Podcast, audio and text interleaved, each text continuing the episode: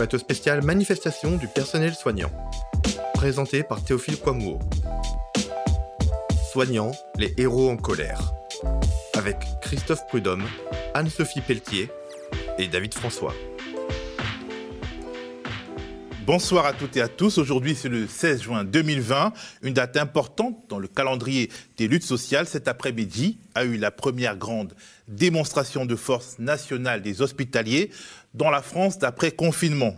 L'épidémie de Covid-19 nous a rappelé pendant de longs mois l'importance stratégique de l'hôpital public mais aussi son état désastreux. Plusieurs décennies de gestion néolibérale et d'économie de bout de chandelle sont passées par là et du coup, au plus fort de la crise sanitaire, Emmanuel Macron a multiplié les promesses au personnel soignant. Il est désormais au pied du mur. Peut-on croire qu'il a changé ou du moins qu'il a compris?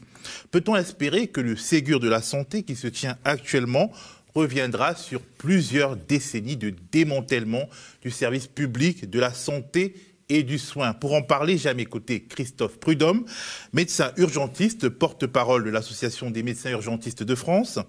J'ai également David François, ergothérapeute, délégué CGT des hôpitaux de Saint-Maurice, et en visioconférence, Anne-Sophie Pelletier, députée européenne, ancienne aide médico-psychologique en EHPAD. On commence par un petit tour de table, mais avant, je propose, dans la tradition de l'émission Marche ou Grève, de voter pour ou contre le tutoiement sur le plateau. Pour ma part, je vote pour. pour. Anne-Sophie Pour. Donc euh, à 100%, le pour a gagné. On commence avec Christophe. Euh, tu es, je suppose que tu étais à la manif. Tout à fait. Qu'est-ce que tu en retiens? Qu'est-ce que tu as vu? Qu'est-ce que euh, tout cela t'a inspiré? Eh bien, euh, très grande participation. Hein. On a toujours une inquiétude hein, quand on lance une journée d'action. Et euh, que ce soit à Paris ou dans toute la France, même dans des petites villes. Là, tout à l'heure, j'ai eu un, SMS euh, camarade de l'Aveyron euh, qui me disait que dans un, une petite ville qui s'appelle Kougous, euh, il y a un EHPAD, un hôpital local, il y avait 60 personnes. Voilà, donc c'est euh, massif et surtout généralisé dans toute la France, depuis les petites villes jusqu'aux grandes métropoles, avec plusieurs centaines de milliers de salariés soutenus par la population. C'est ce qu'on voulait pour dire au ministre de la Santé et au président de la République que les promesses, ça suffit et que maintenant il faut du concret.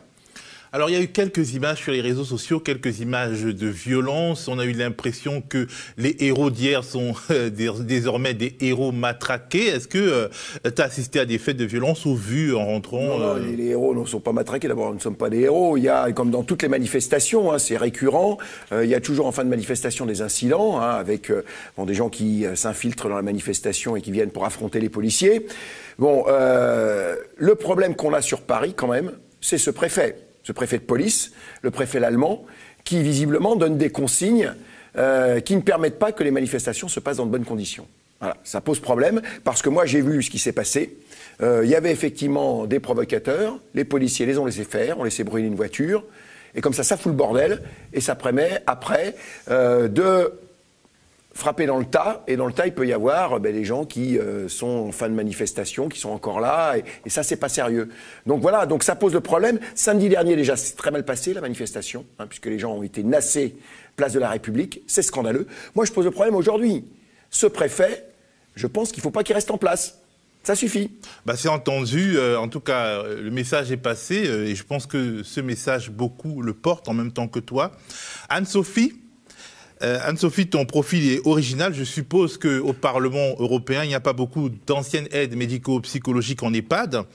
Et justement, vu que tu es sensibilisé à cette question et que les EHPAD ont été dans l'œil du cyclone euh, pendant la crise sanitaire, tu avais lancé un appel à témoignage pour en quelque sorte libérer la parole des travailleurs dans ce milieu professionnel précis du soin. Peux-tu nous raconter en quelques phrases ton initiative et euh, ce que ça t'a permis de, savoir alors même que tu n'exerces plus euh, cette profession pour quelques années? Euh, oui, alors merci pour votre invitation d'abord, parce que c'est encore une fois la possibilité de donner la parole à ceux que nos gouvernants oublient trop souvent. Oui, alors cette initiative, nous l'avions lancée avec mon équipe parce que on, sentait bien qu'avec cette crise du Covid qui arrivait, il y avait encore les grands oubliés, c'est-à-dire les personnes âgées et les soignants en EHPAD. Et puis finalement, on s'était pas trompé. On entendait partout les soignants dire nous n'avons pas de masque, nous n'avons pas de masque, nous n'avons pas de masque on, manque de lits, on manque de tout. Et puis, étant donné que j'ai fait le métier d'aide médico-psychologique dans un EHPAD. C'était évident qu'il allait encore y avoir des catastrophes dans les établissements euh, d'hébergement pour personnes âgées dépendantes. Alors, cette, euh, en fait, le fait de lancer euh, cette boîte mail, ça nous a permis d'avoir des, gens qui nous ont expliqué leur mal-être, nous ont expliqué dans les, conditions dans lesquelles ils travaillaient. Et ça nous a aussi permis, avec, avec le syndicat des avocats de France, et la CGT Santé et FO Santé à avoir des billes, si je puis m'exprimer ainsi, concernant un référé, euh, un référé liberté au Conseil d'État, qui demandait notamment eh bien, des tests dans les maisons de retraite, qui demandait des protections pour les soignants et qui demandait euh, à ce que ben, on puisse trouver des solutions pour les personnes âgées qui ne pouvaient pas avoir de soins dans un autre établissement finalement pendant cette crise. Bon, le référé, euh, nous avons été déboutés de tout puisque le Conseil d'État a dit que le gouvernement avait fait avec les moyens qu'il avait, même si effectivement les EHPAD étaient une priorité. Ce qui fait qu'aujourd'hui, eh bien, voyez, euh, avant le, Ségur de, avant, pardon, avant la manifestation euh, rue Ségur, je suis allée euh, porter, enfin, encore une fois, essayer d'aider les salariés des EHPAD, puisqu'il y avait une manifestation devant chez Corian ce matin, où les salariés, pareil, demandent à ce qu'ils soient reconnus, qu'il y ait des revalorisations de salaire, qu'il y, ait des revalorisations de carrière, eh bien, Madame Boissard n'était pas là. Euh, ils allaient être euh, reçus par encore un sous-fifre, alors que ces syndicalistes les voient tous les jours pour essayer de négocier. Et encore une fois, eh bien, c'est quand même terrible parce que devant le siège de Corian, quand ils ont vu un peu ces femmes parce que c'est majoritairement des femmes, et c'est quelques hommes qui voulaient essayer de rentrer. Ils ont envoyé les CRS, alors que la manif, elle était tout à fait gentille et tout à fait euh, calme. Mais on voit encore une fois, eh bien que la réponse du gouvernement, et je plus sois à ce que dit Christophe, euh, on a une grosse, une grosse difficulté avec euh, les forces de l'ordre. Il faut arrêter de les appeler les forces de l'ordre et il faut qu'ils redeviennent des gardiens de la paix. Merci Anne-Sophie, on va en parler longuement dans l'émission. Euh, David, euh, toi aussi tu étais à la manif, mais je voudrais que tu nous fasses, euh, avant d'entrer dans le vif du sujet, un petit point sur la bataille des travailleurs des hôpitaux de Saint-Maurice pour que leur prime Covid soit effectivement payée. Non. Euh, nous avons vu passer ça, nous n'avons pas eu euh, l'opportunité de faire un reportage dessus, mais c'est important. Alors, petite précision, c'est pas la, Donc, la prime Covid, effectivement, elle n'a pas encore été payée sur les hôpitaux de Saint-Maurice, euh, mais ça, ça va arriver sur la paye du mois de juin. Non, ce qui s'est passé aux hôpitaux de Saint-Maurice, c'est un véritable cafouillage de l'administration, un, véritable plantage, qui, sur le, la paye du mois de mai, a omis de, de payer tout ce qu'on appelle les éléments variables, c'est-à-dire les soirs, week-ends, heures supplémentaires. Et ça a généré des pertes de salaire de 25% à peu près pour un agent sur deux sur l'établissement. 25% euh, de pertes pour un, hospitalier, c'est-à-dire qu'on a des collègues qui sont retrouvés avec une paye de 900, 900 euros.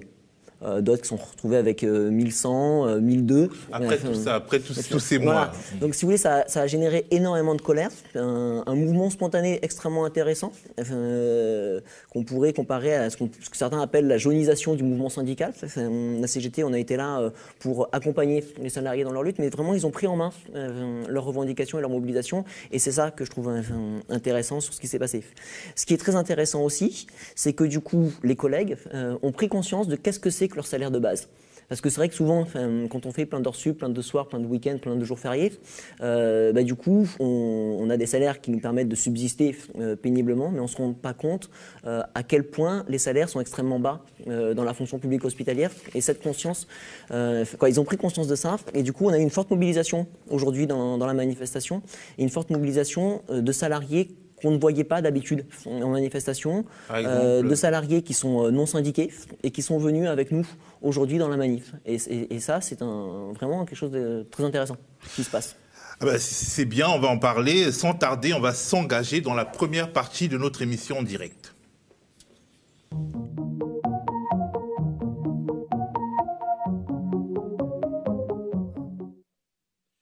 Comme je le disais en début d'émission, c'était la grande démonstration de force aujourd'hui, la grande rentrée post-Covid des hospitaliers, une journée d'action et de colère. Nos reporters Antoine Echeto et Élie Bonneton étaient sur le terrain dans les rues parisiennes. Regardons leur reportage.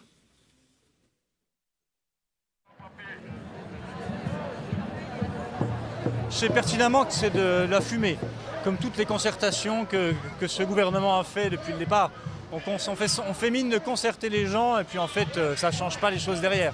D'ailleurs les organisations syndicales ont l'air, d'après ce que j'ai pu lire ces dernières heures, ces derniers jours, très déçues de ce qui se passe là-dedans. Dans la pandémie, euh, le personnel, l'ensemble du personnel soignant l'a géré comme il a pu avec les moyens qu'il avait. Euh, les applaudissements des gens, c'était très bien, on les remercie. Je pense que la population, elle est, toujours derrière nous, plus que jamais. Maintenant, il faut que les politiques fassent des actes concrets, puis qu'ils passent vraiment à la réalisation. Les promesses, on en a soupé maintenant, ça, ça suffit. Euh, notre président nous a fait de très belles annonces euh, lors de ses allocutions.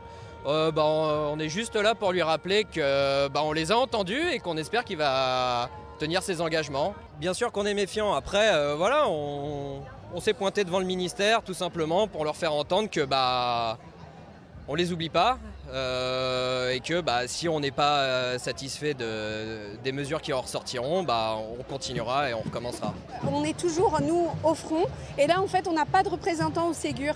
Et on ne comprend pas, en fait, parce qu'on nous dit oui, euh, c'est magnifique ce que vous avez fait, mais on n'a même pas de représentant. Après toutes les fois où on a manifesté, il faut toujours s'inquiéter de quelque chose qui est à venir parce que les personnes qui ne sont pas en fait avec nous dans les hôpitaux ne peuvent pas euh, comprendre ce qu'on revendique.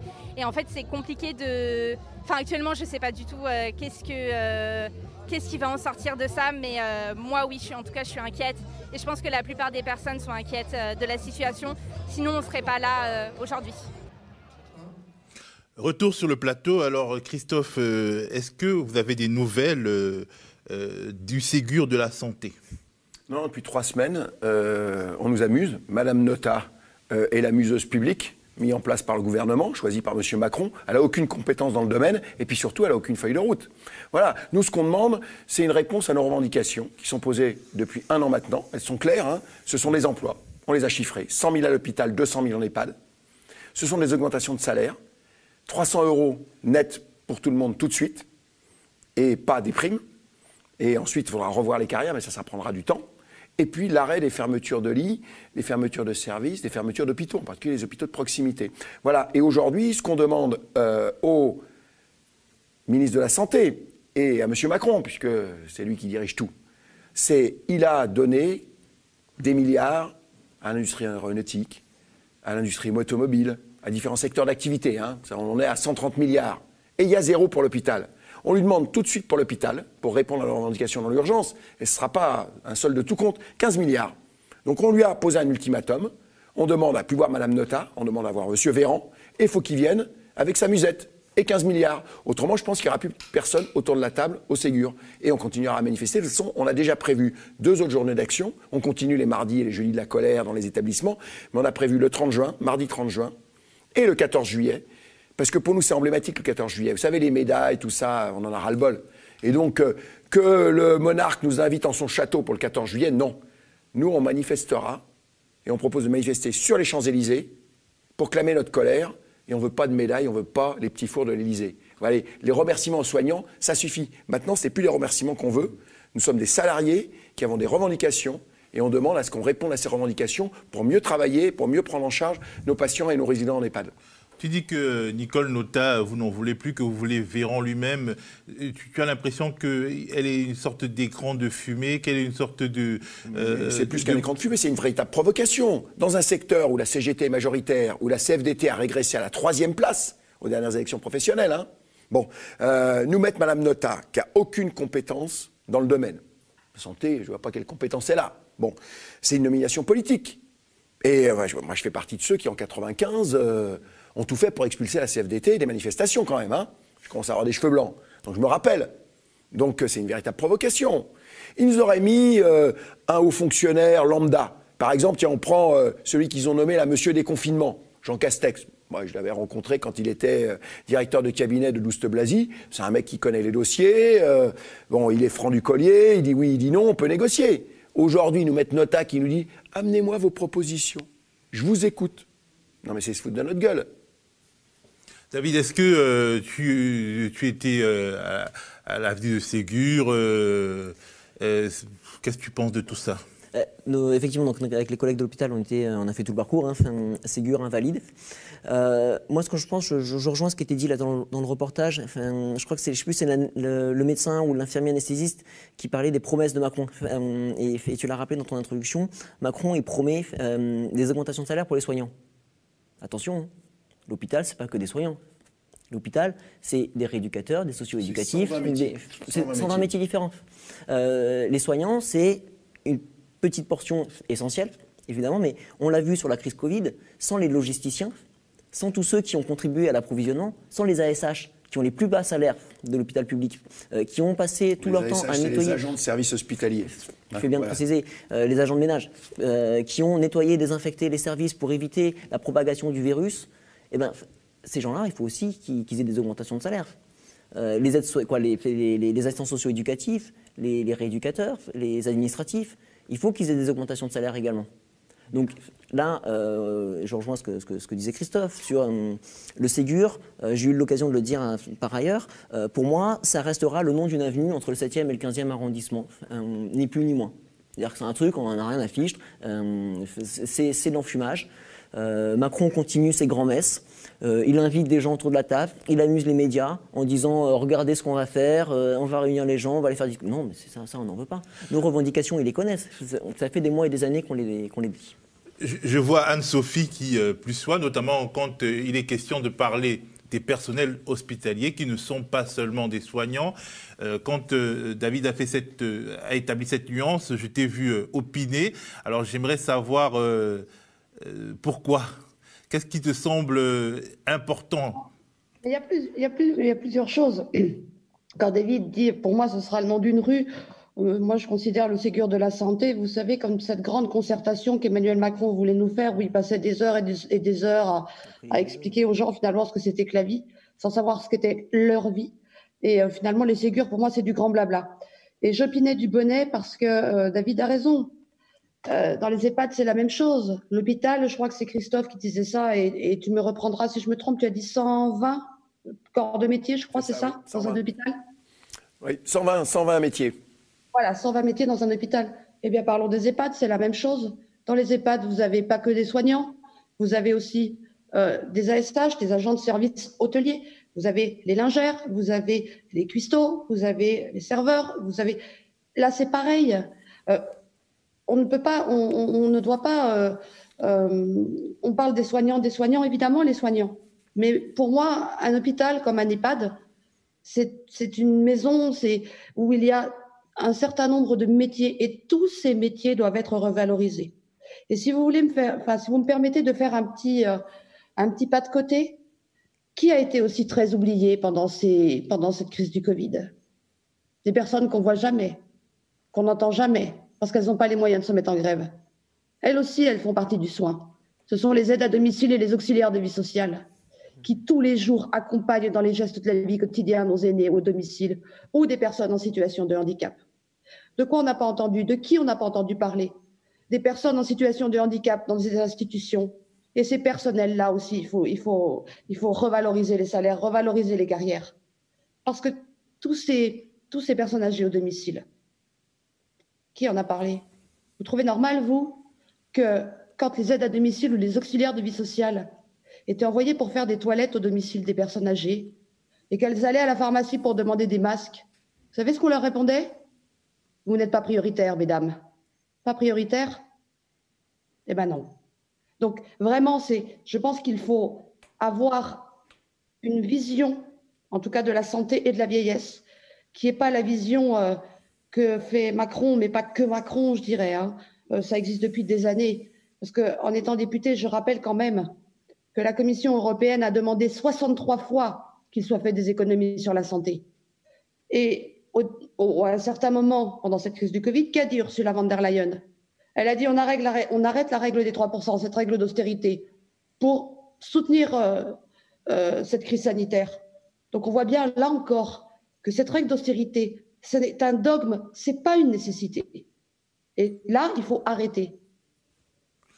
L'austérité, euh, c'est le mot qu'on ne peut pas éviter. Comment euh, euh, prendre acte de, ce grand traumatisme, de cette grande révélation, de ce grand moment de révélation qu'a été cette crise sanitaire, sans relancer des grandes dépenses sociales, sans des grands investissements sociaux, sans remettre en cause donc cette, cette règle des reins de l'austérité? On en arrive à la deuxième partie de notre émission qui tournera autour euh, donc de la crédibilité du capitaine du bateau France, le président Emmanuel Macron, qui est un chantre de, cette euh, orthodoxie euh, budgétaire qui fait tant souffrir le peuple.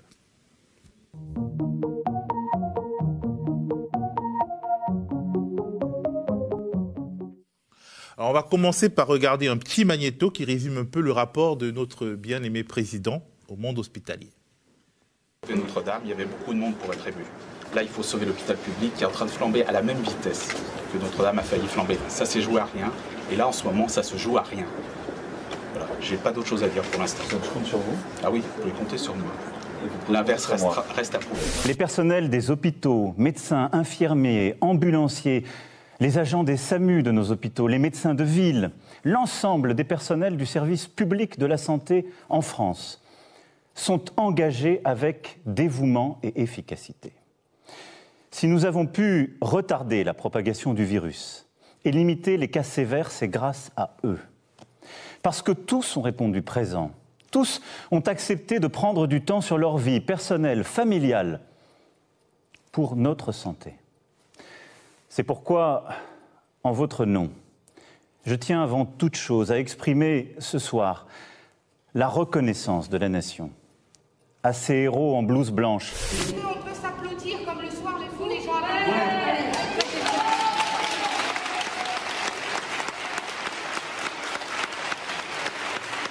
Le 16 mars, nous avons fait le choix humaniste de placer la santé au-dessus de l'économie en vous demandant de rester chez vous. Vous avez alors fait preuve d'un sens des responsabilités admirable. Et grâce à l'engagement exceptionnel de nos soignants et de toutes les équipes, l'ensemble des malades qui en avaient besoin ont pu être pris en charge à l'hôpital ou dans la médecine de ville. Leur colère, ils la scandaient déjà jeudi dernier devant cet hôpital parisien. En première ligne, lors de la crise du coronavirus, les soignants le disent aujourd'hui, ils se sentent oubliés par le gouvernement. Pourtant, le 25 mars dernier, le président de la République promet un plan massif pour l'hôpital. Deux mois plus tard, le Premier ministre lance le Ségur de la santé, une concertation avec les acteurs du secteur, censée aboutir en juillet. Mais ce médecin, membre du collectif Interhôpitaux, soupire. Il y a plein d'autres plans qui ont été euh, annoncés et que le plan massif pour l'hôpital, il n'est toujours pas là. Nous pouvons être fiers de ce qui a été fait et de notre pays. Je ne crois pas que surmonter les défis qui sont devant nous consiste à revenir en arrière. Non. Mais les temps imposent de dessiner un nouveau chemin. C'est ainsi que chacun d'entre nous doit se réinventer, comme je l'ai dit, que nous devons collectivement faire différemment. Et vous l'avez compris dans ce que j'ai commencé ce soir à esquisser je me l'applique d'abord et avant tout à moi-même. Retour sur le plateau, David, je t'ai vu prendre beaucoup de notes quand euh, ce petit magnéto passait, euh, en secouant la tête sur euh, certaines phrases. Qu'est-ce que tu penses du résumé de la situation de ces derniers mois fait par notre président Emmanuel Macron? Moi, je pense qu'il est totalement décrédibilisé. On ne peut plus faire confiance à cet homme-là. Euh, on parlait tout à l'heure du préfet allemand qui doit dégager, je pense que c'est la même pour Macron. Euh, on a là un homme qui représente un pouvoir qui n'a cessé de mentir euh, depuis le début de la crise et qui continue à nous mentir. Quand il dit le 14 juin, l'ensemble des malades ont pu être pris en charge à l'hôpital, bah, c'est faux, parce que pendant plusieurs semaines, les hôpitaux de France n'ont fait à 90% que du Covid. Et avant la crise, on disait déjà, on n'arrive pas à prendre en charge l'ensemble des patients dont on, dont on, doit assurer les soins. Et là, euh, du coup, il restait plus que 10% des capacités hospitalières pour l'ensemble des malades et 90% sur le Covid. Donc ça veut dire quoi? Ça veut dire qu'il y a des gens qui normalement auraient dû avoir une opération pour une appendicite, qu'on n'a pas pu avoir cette opération parce qu'il n'y avait plus de surblouses pour pouvoir aller en bloc opératoire, parce que tous les services de réa étaient euh, saturés de Covid et qu'en cas de pépin, on ne pouvait pas orienter euh, les patients euh, sur ces services-là, et que du coup, on a des, situations d'appendicite qui est un truc, mais basique, simple, qui se fait tranquillement, qui se sont dégradées, et on a des patients avec des appendicites qui ont risqué la mort. Donc, quand il nous dit l'ensemble des malades ont pu être pris en charge, moi, ça me fait bondir. C'est insupportable d'entendre ces mensonges-là. Et je pense que, alors évidemment, quand il passe à des heures de grande antenne, euh, la population entend ça et dit Ah, ok, super, bon, ça, ouf, euh, merci les soignants, ces héros, qui aujourd'hui sont effectivement matraqués et gazés. Bon, euh, sauf que, bah, il, il fait encore ce qu'il sait faire le mieux, c'est de l'enfumage. Anne-Sophie, j'aimerais savoir, euh, euh, vu euh, du, Parlement européen, donc avec une vision plus large sur l'Europe et sur cette règle d'austérité dont tu parlais, est-ce qu'il y aura un monde d'après? Je sais que l'expression nous gonfle tous, mais est-ce que parmi les députés européens des différentes tendances, on a l'impression que quelque part on se dit qu'on a poussé le bouchon un peu trop loin et que à force de faire des économies, on a failli tuer l'économie de l'Europe, en fait, euh, nos économies sont arrêtées pendant plusieurs mois et il y aurait eu moins de dégâts si on n'avait pas euh, essayé de mégoter sur la santé. Est-ce qu'il y a quelque chose que tu sens? Alors, déjà, la première chose, parce que je lis le chat en même temps, euh, la première chose, c'est que la santé est une compétence nationale, ce n'est pas une compétence européenne. C'est la première chose. Donc, qui décide des politiques de santé? Eh bien, ce sont les États membres. Mais évidemment, vous l'avez bien compris que Emmanuel Macron, faisant partie du Conseil de l'Europe, effectivement, eh bien, il y a des décisions qui sont prises et la Commission euh, fait des recommandations puisqu'elles analysent les budgets de chaque État membre, me semble-t-il, tous les six mois. Vous m'excuserez, ça fait qu'un an que je suis députée. Avant, j'étais aide médico-psychologique, donc tout le monde apprend. Euh, quand, euh, quand, vous me demandez, enfin, quand tu me demandes si on voit un changement au niveau des députés européens, euh, je dirais oui et non. Euh, oui, parce que malgré tout, on se rend avec, euh, avec d'autres députés qui sont soignants, donc ça peut être médecin, infirmier. nous avons envie de changer les choses. Nous avons envie de faire des choses. et nous aspirons en tout cas à ce qu'il y ait un monde d'après. Je suis très honnête avec les gens, et même ceux qui nous écoutent là, euh, le monde d'après, je l'espère. Mais je ne suis pas naïve non plus. Et, euh, je me dis que de toute façon, ce n'est pas euh, moi ou quelques députés européens qui veulent se battre qui changeront la face du monde. Pour autant, eh bien, il est important de se battre. Parce que quand on veut se battre pour la santé et qu'on veut que la santé, finalement, eh bien, soit une compétence de l'Union européenne comme nous voulons le demander et comme nous voulons le faire, pour qu'il y ait cette santé qui ne soit pas finalement dans un embroglio d'une commission qui s'appelle euh, Envie, eh bien, euh, on se bat et on se bat tous les jours. Et on se bat aussi en dénonçant, en dénonçant le fait qu'il n'est plus possible qu'aujourd'hui ces règles d'austérité soient encore mises sur la table. Il n'est plus possible que ces traités eh bien, obligent ces règles d'austérité et qui fait que derrière, ce sont nos hôpitaux, nos soignants et, tous ces personnels du lien qui finalement sont en souffrance. Euh, là, il faut, il faut continuer à se battre. Je ne dis pas qu'on arrive à tout gagner, mais en tout cas, si on ne se bat pas, euh, c'est le marché qui prendra le pas. Ça, c'est évident. Euh, Christophe, euh, je vais te poser la question qui tue quand Emmanuel Macron fait assaut de promesses et de bonnes intentions Est-ce que tu le crois? Non, non, mais moi, je suis plus sévère encore que mes camarades là. Macron est responsable de morts qui auraient pu être évitées. Voilà, faut être clair. L'hôpital n'a pas tenu. C'est pas vrai. Moi, je suis dans le département, j'exerce en Seine-Saint-Denis. C'est le département qui a eu le plus de morts. C'est le département où on a manqué de lits de réanimation en premier en Ile-de-France. Quand un patient est hospitalisé en réanimation avec retard, il y a une surmortalité de 30%. Quand on refuse d'ouvrir des hôpitaux en faisant venir du personnel et du matériel et qu'on organise pour faire joli dans les médias les TGV sanitaires, il y a eu des morts dans les TGV sanitaires. Voilà. Donc euh, là, il y a il faut le dire, non, ils sont responsables. L'incurie de ce gouvernement a entraîné une surmortalité. Et il n'y a pas que moi qui le dis, il suffit de se comparer avec des pays qui sont beaucoup plus âgés que nous, comme l'Allemagne ou le Japon, qui ont protégé leurs anciens dans les structures euh, qu'on appelle maisons de retraite, hein, et pas de ces acronymes là qui veulent rien dire, les maisons de retraite, mais ils ont eu quasiment aucun mort dans leur maison de retraite, alors que nous, il y a eu une hécatombe. Parce que, comme le disait Anne-Sophie, on n'a pas donné de masque, qu'on n'avait pas les tests. Et d'ailleurs, aujourd'hui, ce qui est plutôt satisfaisant pour nous, M. Macron, il est champion du monde, champion du monde de la défiance de sa population.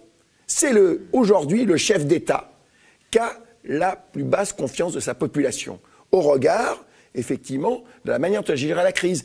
Et ils ont persisté dans l'erreur. Là, sur le déconfinement, tous nos collègues pédiatres, la Société française de pédiatrie, a dit il y a déjà trois semaines, arrêtez vos mesures pour l'école, là. C'est de la folie.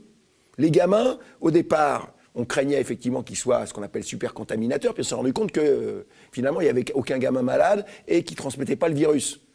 Et euh, c'est ce qu'a fait le Japon. Il a fermé les écoles pendant dix jours et les a rouverts après. Et il n'y a pas eu de drame dans les écoles. Et nous, ils ont persisté dans l'erreur. Parce qu'ils avaient fait tellement de conneries au départ qu'ils ont voulu se justifier après, en maintenant des mesures coercitives. Mais il faut être clair, en termes de santé publique, le confinement généralisé, c'est une mesure moyenâgeuse.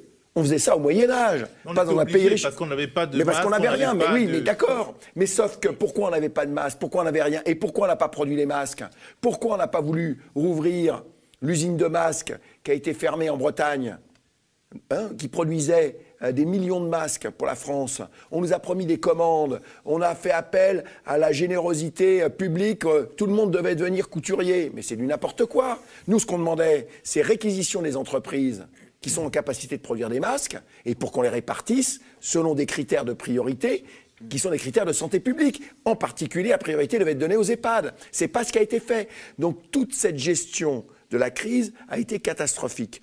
Donc aujourd'hui, ça renforce notre légitimité à dire on ne peut pas continuer comme ça et avec ces gens-là. Alors pour l'instant, ils sont au pouvoir, d'accord. Soit ils changent d'attitude, soit on va se révolter encore plus qu'on ne le fait aujourd'hui. Parce qu'on n'en peut plus. Voilà. Moi, aujourd'hui, c'est pire que le monde d'avant. C'est pire que le monde d'avant. Les chambres à deux lits qu'on a fermées, qu'on a transformées en chambres à un lit parce que pour éviter la, contagion, ce qui était logique, aujourd'hui, on les rouvre comme chambres à un lit. Dans tous les hôpitaux, y compris en, ah, psychiatrie. donc on, a encore moins de lits. Et oui, on en profite pour supprimer le nombre de lits. Dans mon département, à quelques kilomètres d'ici, il y a un hôpital qui est à côté d'une des cités les plus pauvres de France, à Bondy-Nord, l'hôpital Jean Verdier eh bien, le plan de restructuration, de, ils appellent ça restructuration? En fait, le plan de Martin Hirsch, qui est venu dans les médias hein, pour se répandre dans un appel aux dons, il ferme cet hôpital. Il le ferme. Et là, on reprend les déménagements de services. Au 1er juillet, il y a le service des pathologies qui déménage. Voilà. Donc ça, c'est la vraie vie. Il faut le dire aux téléspectateurs. C'est-à-dire que ce sont des menteurs et ils ont des morts sur la conscience. Moi, je dis les choses comme elles sont. Il faut être carré aujourd'hui. C'est le consensus mou, là, c'est fini. Hein. Euh, d'ailleurs, il a bien fait d'utiliser euh, les, termes guerriers. Hein, parce que nous, aujourd'hui aussi, on va pouvoir utiliser les termes guerriers. Eh bien, pour rénover le système de santé, il va falloir faire le ménage. David, tu voulais dire quelque chose? Oui, c'était sur la, question des masques et des responsabilités du pouvoir. Euh, c'est très simple. Hein. En 2019, donc plusieurs mois avant la crise, Santé publique France, institution publique euh, qui est censée de gérer euh, la santé, fait une alerte en disant les stocks de masques euh, sont au plus bas. Il faut, en cas de pandémie mondiale, il nous faut un milliard de masques chirurgicaux et 600 millions de masques FFP2 pour les soignants. Le gouvernement était au courant, il a été alerté. L'ambassadeur de, France en Chine alerte le gouvernement en décembre en disant Oula, il se passe un truc là, ça va nous arriver en pleine figure. Rien ne se passe. Euh, la pandémie. Non, mais le, des municipales, il y avait des municipales. Peut-être, mais euh, à ce moment-là, quel choix politique on fait? Est-ce que c'est euh, sauver quelques maires ou bien est-ce que c'est sauver la population? Macron a choisi. Voilà. la pandémie arrive, l'OMS dit on est en pandémie. Que fait le gouvernement? Est-ce qu'il sort les trucs de Santé publique France en se disant Oula, ils nous avaient prévu, il faut un milliard de masques chirurgicaux à distribuer à la population et 600 millions pour les soignants? Non. Moi, dans mon hôpital, les masques FFP2, il a fallu qu'on se batte avec l'administration qui puisse les donner dans les services. Et encore, tous les services ne les ont pas eus. Alors, effectivement, c'est des masques ultra protecteurs, donc peut-être tout le monde n'a pas forcément besoin. Sauf que quand il y a une institution Non, qui non, dit. non, non. Non, mais- Jusqu'au mois de janvier, jusqu'au mois de janvier, les préconisations de Santé publique France, c'est que les soignants doivent porter des masques FFP2, qui sont des- vraiment des masques protecteurs. Les masques chirurgicaux, c'est pour, la population générale. C'est pas la même chose. Et on nous a dit non, non, pour vous, si vous n'avez pas des soins euh, très contaminants en réanimation, vous porterez des masques chirurgicaux. Non, c'est se foutre de la gueule. Ce qu'on a, vu, ce qu'on a vu dans cette crise, c'est que les recommandations euh, sanitaires n'ont pas arrêté de changer en fonction des stocks. Euh, sur l'hôpital, alors que normalement des surblouses c'est à usage unique, eh ben on s'est mis à laver les surblouses. Moi, à l'hôpital où je travaille, dans le service dans lequel je travaille, on a fabriqué nous-mêmes des surblouses en voile d'hivernage pour les collègues qui travaillent dans les unités Covid.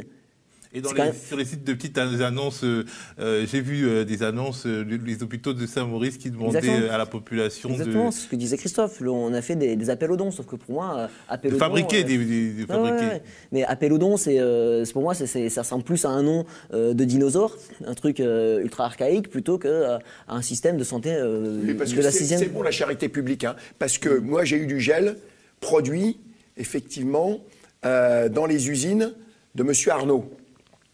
Mais moi, je ne demande pas à ce que M. Arnaud il me produise du gel, je demande à ce que M. Arnaud il paye ses impôts et ses cotisations sociales en France. Ça ferait du pognon pour l'hôpital public. Parce que là, faire appel aux dons et à la charité parce que l'État est défaillant, mais c'est quoi ça C'est, mais c'est, comme je le disais, c'est revenir au Moyen Âge. C'est-à-dire que la santé doit fonctionner sur la charité publique, parce que l'État ne s'occupe pas de la santé. Mais alors à quoi sert l'État?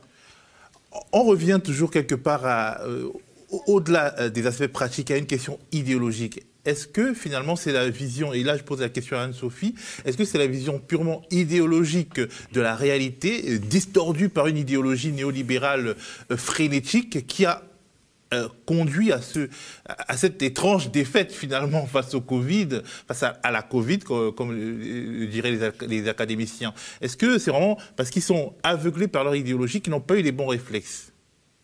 Anne-Sophie Bon, alors déjà, je voulais revenir sur, deux choses. Euh, il faut savoir aussi quand même que dans certains EHPAD, euh, pendant cette crise sanitaire, il a été repris des personnes âgées qui arrivaient de l'hôpital.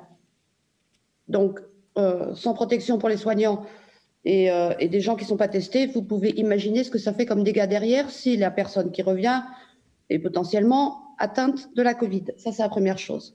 Vous parliez des masques tout à l'heure.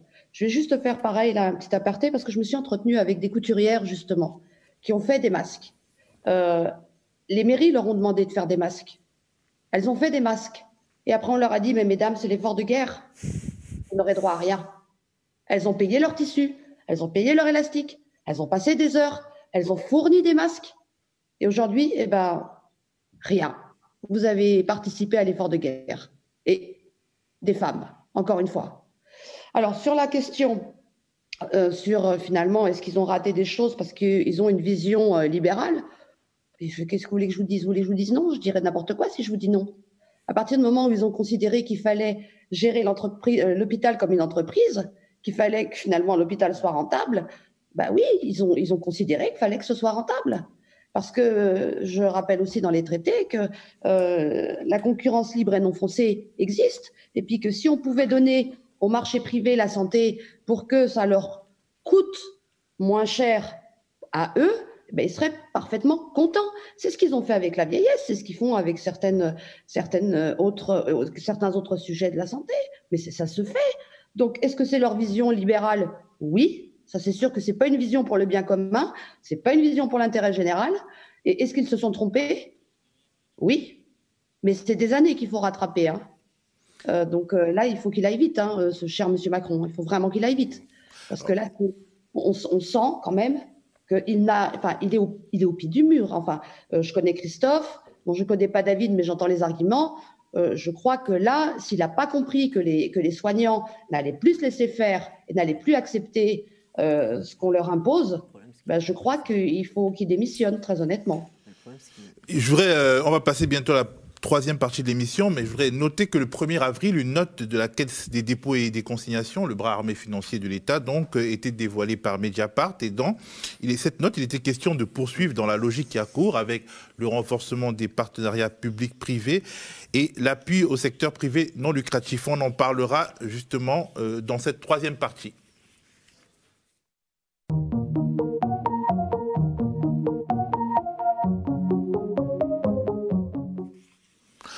Nous sommes aujourd'hui dans un rapport de force politique, il ne faut pas se le cacher, les hospitaliers l'ont bien compris, ils font appel à l'opinion publique qui les applaudit massivement hein, pendant la crise sanitaire et qui a appelé à transformer leur soutien moral en soutien politique.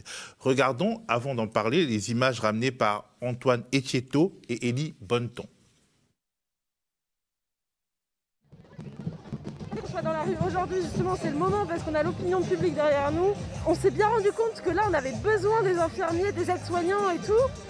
Euh, on n'avait pas de lit, on n'avait pas de personnel. On a, euh, là, c'est le moment de dire, ben voilà, vous avez besoin de nous, donc prenez soin de nous. C'est pour ça que c'est aujourd'hui, c'est après le Covid, parce que des Covid, il y en aura d'autres.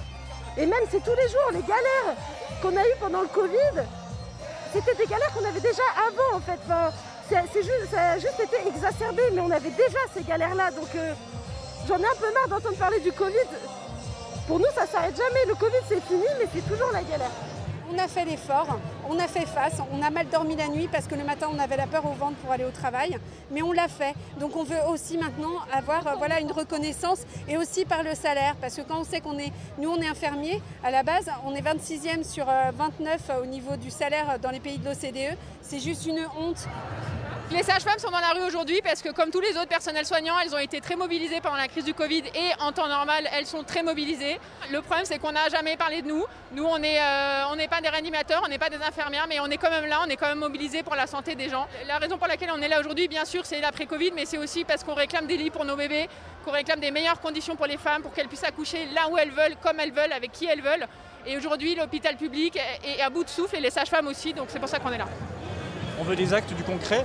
Les promesses c'est bien, mais ça ne suffit plus là. Il faut du concret. Il faut arrêter de fermer les lits. Il faut revaloriser le salaire des, soignants, des paramédicaux en particulier. Et puis il faut embaucher du personnel pour s'occuper des malades. C'est tout. C'est ce qu'on demande depuis plus d'un an. Ça ne va pas changer. Alors, j'aimerais vous poser une question. Est-ce qu'on peut imaginer, Christophe, que les hospitaliers seront euh, la colonne vertébrale de l'articulation des luttes aujourd'hui euh, dans la période dans laquelle nous entrons Est-ce que je ne sais pas si c'est la colonne vertébrale. Ce qui est clair, c'est que on pose les vraies questions. Monsieur Macron s'est pas trompé. Hein. Il a un objectif. Il sait très bien ce qu'il fait. Par contre, il ment. Mais il sait très bien ce qu'il fait. C'est la politique libérale, c'est la revanche euh, des libéraux qui a été théorisée dès 47. vous savez, hein, le Mont Pèlerin, l'école de Chicago, tout ça on connaît. Hein. Donc il suit sa route. La question aujourd'hui, c'est que pour nous, euh, c'est une autre répartition des richesses qu'on veut. Voilà, c'est un autre fonctionnement de la société. On veut que les services publics essentiels eh soient financés par la collectivité, par les cotisations sociales, par l'impôt. Donc, euh, sur cette question, partir de l'hôpital public pour élargir la lutte, ça nous paraît cohérent, puisqu'on a gagné idéologiquement sur la question de l'hôpital public. Pour la majorité de la population, y compris pour les gens qui votent à droite et qui votent pour Macron, L'hôpital n'est pas une entreprise, la santé n'est pas une marchandise. Et nous, on va plus loin aujourd'hui. Je vais donner deux revendications que pose aujourd'hui la CGT, puisque, indépendamment d'être à la MUF, je suis aussi à la CGT. Eh bien, on dit clairement les choses. C'est que le surcoût majeur dans notre système de santé, c'est la mixité publique-privée. Aujourd'hui, on voit les EHPAD, moyenne de coût pour le résident dans un EHPAD public, 2000 euros dans un EHPAD privé, 3 000 euros. Il y a un petit peu plus de personnel, même s'il n'y en a pas assez, dans les EHPAD publics que dans les EHPAD privés. La différence, c'est quoi? C'est le bénéfice des gens qui investissent dans ces EHPAD.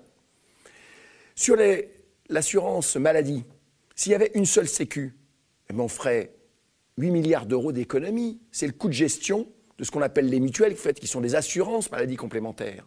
Donc euh, il y a des solutions aujourd'hui. La question, c'est le service public. Et nous, ce qu'on demande, et je pense que ça fera plaisir à Anne-Sophie, c'est qu'on ne veut plus d'agrément sécurité sociale pour les établissements de santé ou de médico-social qui sont à statut privé à but lucratif. Voilà. Donc soit ils basculent vers le secteur public, soit ils vont vers le secteur privé à but non lucratif. Corian, Orpea, là, ces vampires, on n'en veut plus. Et on a la majorité de la population avec nous. Donc c'est ces questions-là qu'on pose. Et il faudra bien que les politiques les prennent en, compte, parce que aujourd'hui, regardez, c'est sous la pression de la population que finalement Corian et Orpea n'ont pas pu cette année verser de dividendes à leurs actionnaires. Mais par contre, là, ils reviennent à la charge. Pour verser la prime aux soignants, que les soignants demandent légitimement dans le privé comme dans le public, eh bien, ils ont demandé à l'État de financer la prime. Ils ne prennent pas sur leur marge. Ça, c'est scandaleux. Parce que dès l'an prochain, ils vont reverser des dividendes aux actionnaires. Et juste un dernier élément pour vos téléspectateurs. Le deuxième groupe de cliniques en France, le groupe L100, son principal actionnaire est un fonds d'investissement anglo-saxon qui s'appelle CVC Capital Partners. Son siège social est, au, est à Londres, mais son siège financier est où? Au Luxembourg. Avec les bénéfices faits en France, il défiscalise au Luxembourg. C'est scandaleux.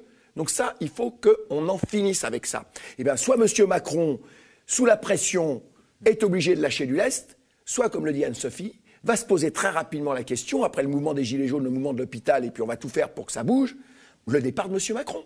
C'est cette question euh, euh, du capitalisme qui euh, finalement augmente les coûts et défiscalise, utilise les paradis fiscaux. Le média vous promet bientôt des, des, révélations qui viendront par notre ami Maxime Renaï.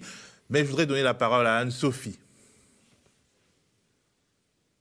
Ah, je vous entends pas. Je voudrais savoir, Anne-Sophie, euh, est-ce que tu es d'accord avec, euh, avec Christophe quand il dit finalement que dans le monde des EHPAD, finalement, c'est le capitalisme qui tue d'une certaine manière? C'est cette euh, plus-value, en fait, prise par les, les actionnaires qui alourdit les dépenses et donc qui pousse les familles à la pauvreté parce que les familles doivent bien payer les EHPAD et aussi cette plus-value qui diminue les, euh, les, précautions qu'on peut prendre et qui euh, peut précipiter les catastrophes sanitaires. J'aimerais vraiment que tu nous donnes ton avis, notamment sur cette mesure dont il parle, c'est-à-dire qui, revient à interdire dans le domaine de la santé et du soin toutes les entreprises à, les entreprises privées à but lucratif. Alors, évidemment que je suis totalement d'accord avec Christophe, mais il le savait déjà que j'allais être d'accord avec lui, puisque effectivement, les EHPAD, c'est faire du fric toujours plus vite au détriment des soignants, au détriment des personnels d'EHPAD, au détriment des résidents et au détriment des familles. Parce que, bon, Christophe donne un chiffre pour un EHPAD privé à but lucratif, 3 000 euros, c'est pas très cher. C'est pas très cher, il y a encore plus cher. Euh, moi, dans un, petit EHPAD du Jura, c'était 3 400 euros par mois. Et finalement, comment font ces gens? Eh Comme ils touchent de l'argent public pour payer les soignants, les enveloppes pour les protections, les gants à usage unique. C'est des enveloppes d'argent public, tout ça. Hein c'est nous qui payons tout ça. Eh bien, euh, ils ne dépensent rien dans ce cas-là. Comme ils n'ont rien dépensé pour les masques, parce qu'ils ont attendu que l'État fasse les choses pour les masques. Mais Christophe a parlé d'Orpea. Le docteur Marian, ça vous dit quelque chose? Le docteur Marian a des EHPAD d'Orpea en Chine. Il a fait quoi, ce monsieur, quand il a vu la Covid arriver dans les EHPAD en Chine et faire les dégâts qu'il faisait? Eh bien, tout simplement, il a vendu ses actions. Je crois qu'il est parti avec 456 euh, millions d'euros. Donc, quand je vous dis qu'ils veulent faire de l'argent, oui. Et puis, il maximise les dividendes. Et comment il maximise les dividendes? Des loyers qui sont très chers, des personnes âgées qui sont obligées de vendre leurs biens pour pouvoir être dans un EHPAD. Euh, et puis, des repas de moindre qualité. Mais on en avait déjà parlé sur ce plateau. Quand le budget repas, il est de 4 euros pour 4 repas pour un résident, 1, euro par repas, vous croyez franchement que euh, la, nutrition est de qualité? On se demande après pourquoi les résidents sont dénutris, mais euh, il suffit de regarder ce qu'ils mangent. Et ces gens engrangent, engrangent, engrangent toujours plus d'argent. Regardez, allez voir le dernier euh, classement chez Challenge les 500 plus grandes fortunes de France sont des euh, actionnaires d'EHPAD ou des propriétaires d'EHPAD. Donc, c'est Et, oui, ces gens-là, euh, il faut arrêter très vite. Il faut euh, remettre la vieillesse dans le giron du public parce que ce sont aussi nos conquis du CNR et il faut absolument, eh arrêter, arrêter cette marchandisation. Après, si c'est trop tard et qu'on ne peut pas arrêter, J'entends.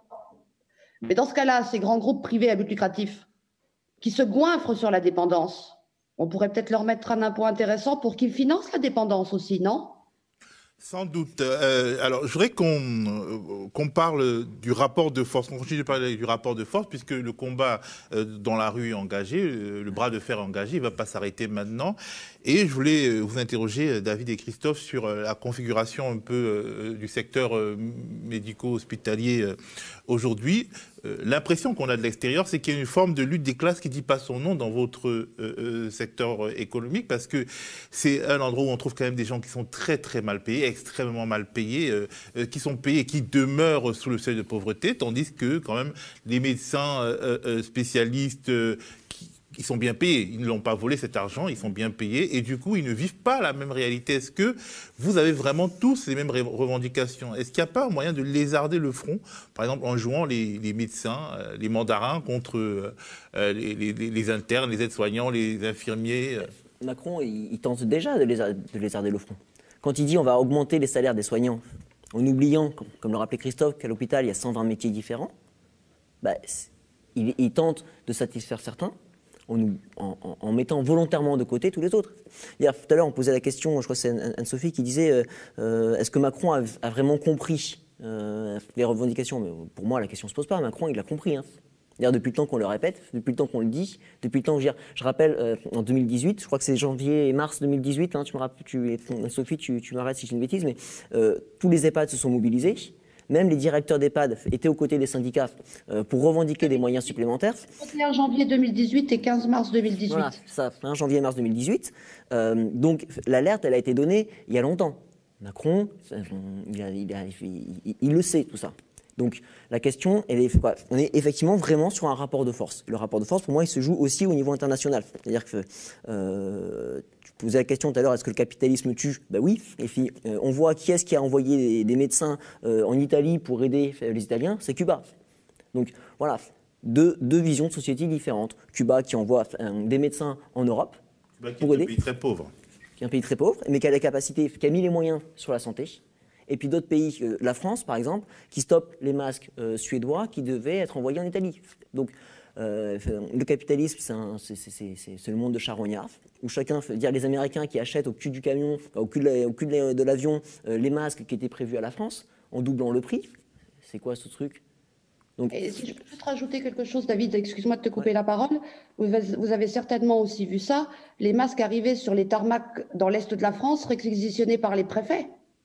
Oui réquisitionné par les préfets alors qu'on en manquait et que je rappelle que dans l'Est, il a fallu rajouter un hôpital militaire à côté de l'hôpital de Mulhouse.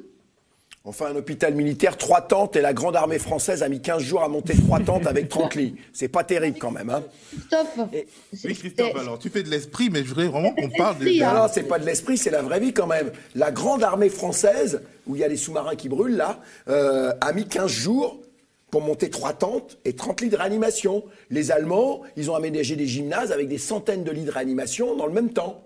Voilà, enfin je veux dire, il y a un problème quand même dans notre pays.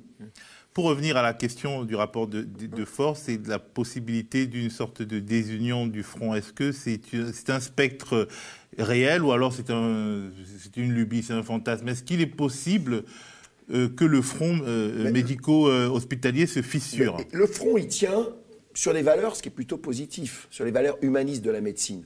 Mais après, quand on rentre dans le détail, il y a des contradictions.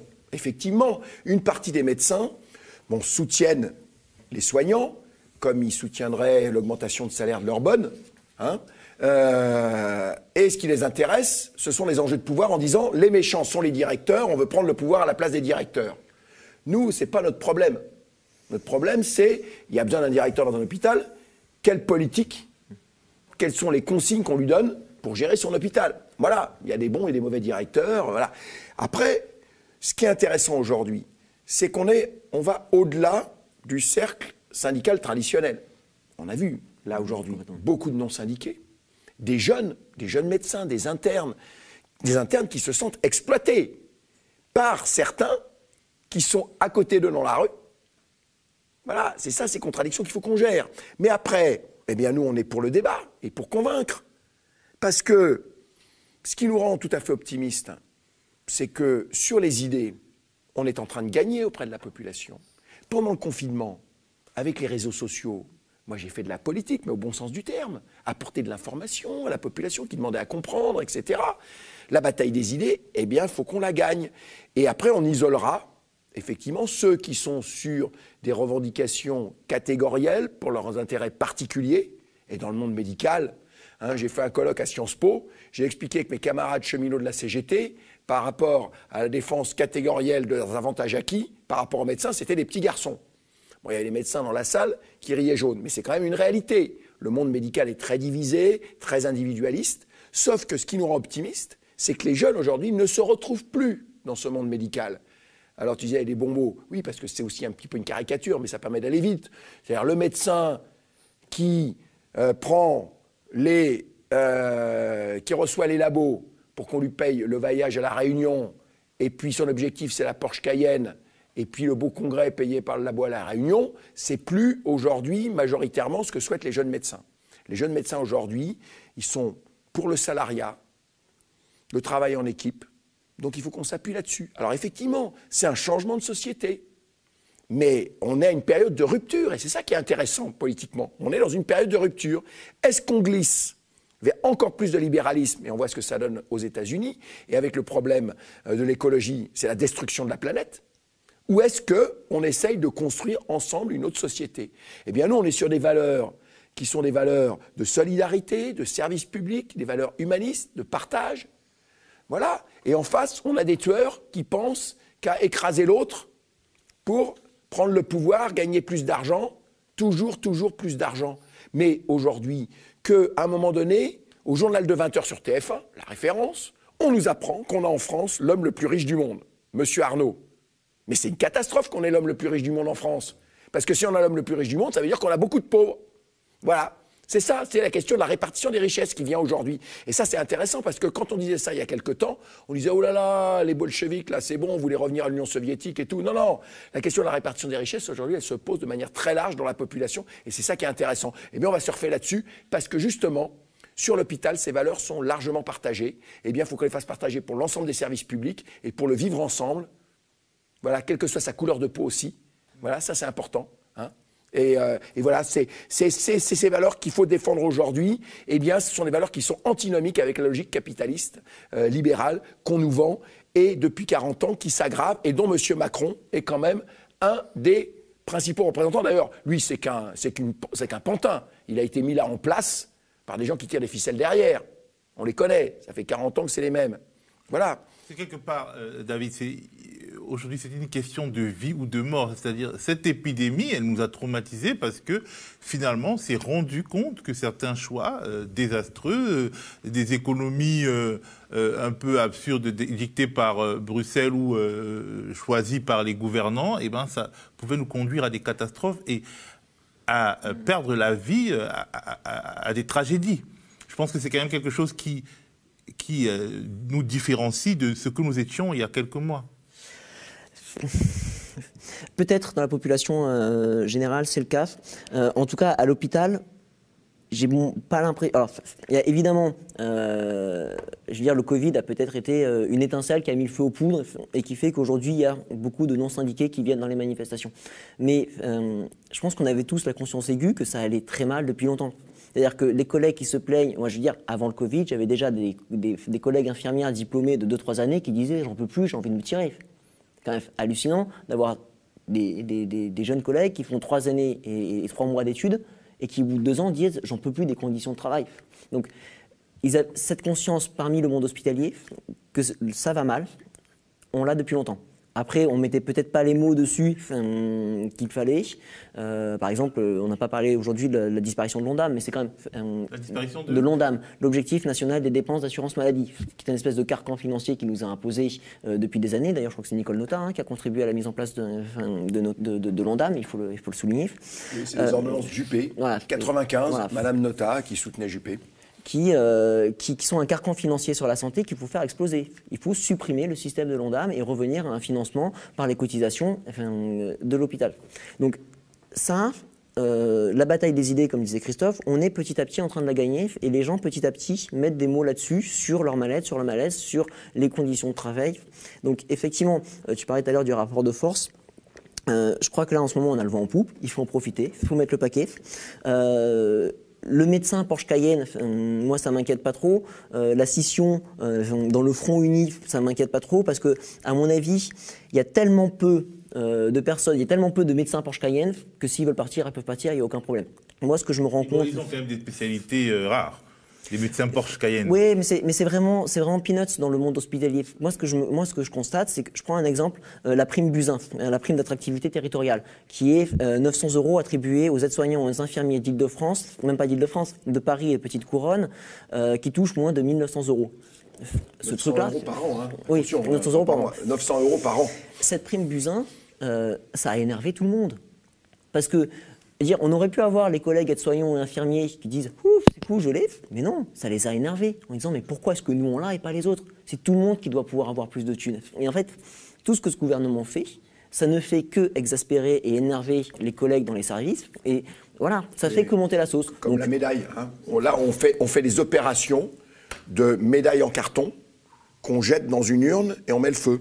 Voilà, et ça, ça tourne sur les réseaux sociaux. Ou alors, c'est l'esprit carabin qui ressort, la médaille. Beaucoup se sont fait prendre en photo avec une épingle à nourrice et un tube de vaseline. Médaille Macron. Voilà.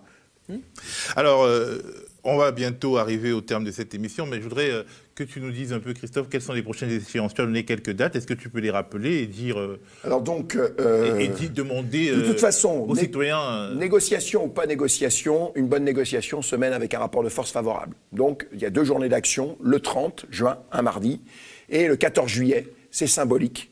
voilà, c'est le peuple le peuple de l'hôpital prendra la rue avec euh, le reste du peuple. Voilà, c'est ça l'idée. Donc vous appelez le reste du peuple le 30 juin et le 14 juillet. Et oui, tout à fait, parce qu'on a besoin, effectivement, euh, on est euh, en difficulté pour manifester, je l'ai expliqué, hein, on travaille quand on est en grève. Donc ce qui est important aujourd'hui, c'est de comprendre que on n'aura rien si on n'appuie pas fort là où ça fait mal. Voilà. Et donc il va falloir eh bien, mettre tout sur la table, dénoncer les malversations du gouvernement pendant la crise. Il y a des plaintes qui ont été déposées. Hein. Il faudra qu'elles aillent jusqu'au bout. La pseudo-enquête du Parlement, là où ils sont jugés partis, c'est pas sérieux. Hein. C'est-à-dire les députés La République En Marche vont juger l'action du gouvernement La République En Marche. Il y aura les députés LR aussi. Ouais, ouais, ouais, mais enfin, les députés LR, de toute façon, on sait comment ça fonctionne, hein, ces commissions. Donc ça, c'est pas sérieux. Et surtout, ce qu'on a dit, à la population. Ne nous donnez pas les jours de RTT, gardez-les pour vous partir en vacances, et puis prenez-en quelques-uns pour nos journées d'action pour venir manifester avec nous. Ça sera beaucoup plus utile que nous donner les jours de RTT. Et si vous ne pouvez pas venir manifester, eh bien accrochez, accrochez un linge blanc à votre fenêtre pour dire que vous soutenez les soignants, ou habillez-vous en blanc pour cette journée-là, et puis dites que vous soutenez les soignants et que vous êtes habillé en blanc pour soutenir les soignants. Que ça soit visible, parce que c'est comme ça aussi qu'on peut construire le rapport de force, c'est en multipliant les formes d'action dynamiques, que chacun puisse s'y insérer dans ces formes d'action. Tout le monde ne vient pas manifester. Vous voyez, j'ai eu beaucoup de personnes âgées qui m'ont dit euh, Je ne viendrai pas manifester, mais je vais accrocher un linge blanc à ma fenêtre. Voilà, c'est bien. Opération linge blanc, il faut que tout le monde euh, euh, se le dise. Tous les applaudisseurs peuvent mettre un linge blanc. Une partie d'entre eux peut venir euh, euh, aux journées d'action, mais une autre partie, euh, par exemple les personnes âgées, effectivement... ferait très plaisir s'ils prenaient des jours de RTT, qui revendiquent de prendre des jours de RTT, qu'ils le disent à leur patron qu'ils prennent un jour de RTT pour venir soutenir les soignants. Ça aussi, c'est la pression populaire. Alors, on va laisser le, mot de la fin à, Anne-Sophie. Anne-Sophie, qu'est-ce que, disons, tu voudrais transmettre à nos téléspectateurs alors que nous concluons cette émission? Ce que j'ai envie de conclure, c'est qu'évidemment, je je pense que le poids et euh, la conscientisation populaire aident beaucoup parce que je voudrais rappeler que sans tous les gens qui nous ont soutenus pendant cette grève de 117 jours dans un EHPAD à Foucheran, on n'aurait peut-être pas gagné. On a gagné, comme le disait Christophe, sur la conscientisation. Enfin, on a ouvert les portes euh, de ce qui se passait dans un EHPAD privé à but lucratif. Et évidemment que j'appelle tout le monde, tout le monde à aller soutenir les, soignants, euh, tous les citoyens, tous les, le privé, le public. Alors oui, j'entends Christophe qui, dit, euh, comme David, qu'il peut y avoir des, distorsions entre, entre même le corps médical, mais la cause est juste, justifiée, et à un moment donné, on arrive à trouver des points communs, des lieux communs, pour qu'ensemble, comme le disait Christophe, mais comme le dit David et comme le disent beaucoup de soignants aujourd'hui et beaucoup de citoyens, eh bien, euh, le monde de demain devrait être... Euh, Alors peut-être ça va être, euh, ça va paraître des mots comme ça sans sens, mais non. Chez moi, les mots ont un sens, mais le monde de demain doit être humaniste, écologique, avec une écologie populaire, pas une écologie punitive, de la solidarité, et puis un monde social où ensemble, eh bien, on fait front face au marché. Voilà. Faire front face au marché, on va retenir euh, euh, cette expression. Nous arrivons au terme de cette émission en direct. Merci de l'avoir suivi. Mettez des pouces bleus et partagez. Et si vous en avez les moyens, eh ben, devenez sociaux ou donateurs du média, le média des luttes et de ceux qui luttent. À plus. Le média est indépendant des puissances financières et n'existe que grâce à vos dons. Soutenez-nous sur lemediatv.fr. Et pour ne rien rater de nos contenus, abonnez-vous à nos podcasts.